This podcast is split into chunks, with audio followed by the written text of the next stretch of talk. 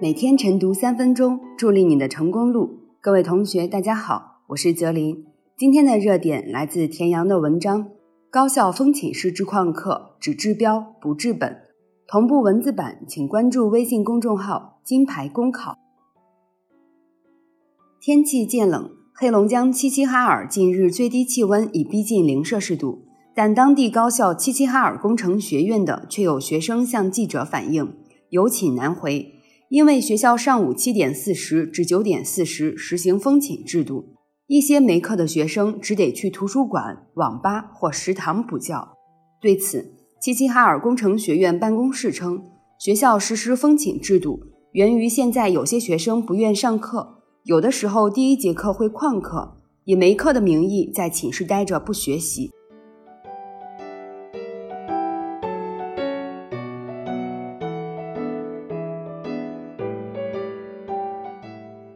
对于这项封寝制度，学生要想旷课，并不是只能选择在寝室待着，还有其他可以选择的地方，比如说校外网吧、宾馆、校内的各种空教室等等。由此可说，这样的封寝制度只能是防止学生在寝室待着，并不能从根本上治理他们旷课的行为。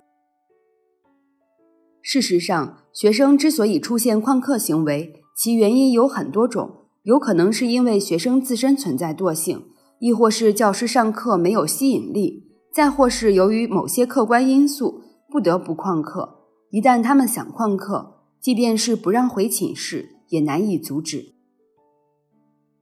再者说来，这项封寝制度尽管是为了治理旷课，但是对其他没课的学生来说，是对他们权利的一种侵犯。对于在封寝期间没课的学生来说，在寝室休息一点问题都没有，而自从实施封寝制度以后，导致他们有宿舍难待，有寝难回，在宿舍休息简直成了一种奢望，实在是难以让人接受。